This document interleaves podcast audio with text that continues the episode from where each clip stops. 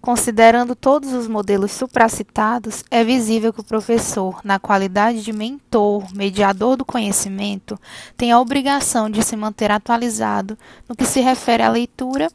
e processos de ensino-aprendizagem, para atribuir à sua prática bons resultados de pesquisa, como, por exemplo, a alfabetização.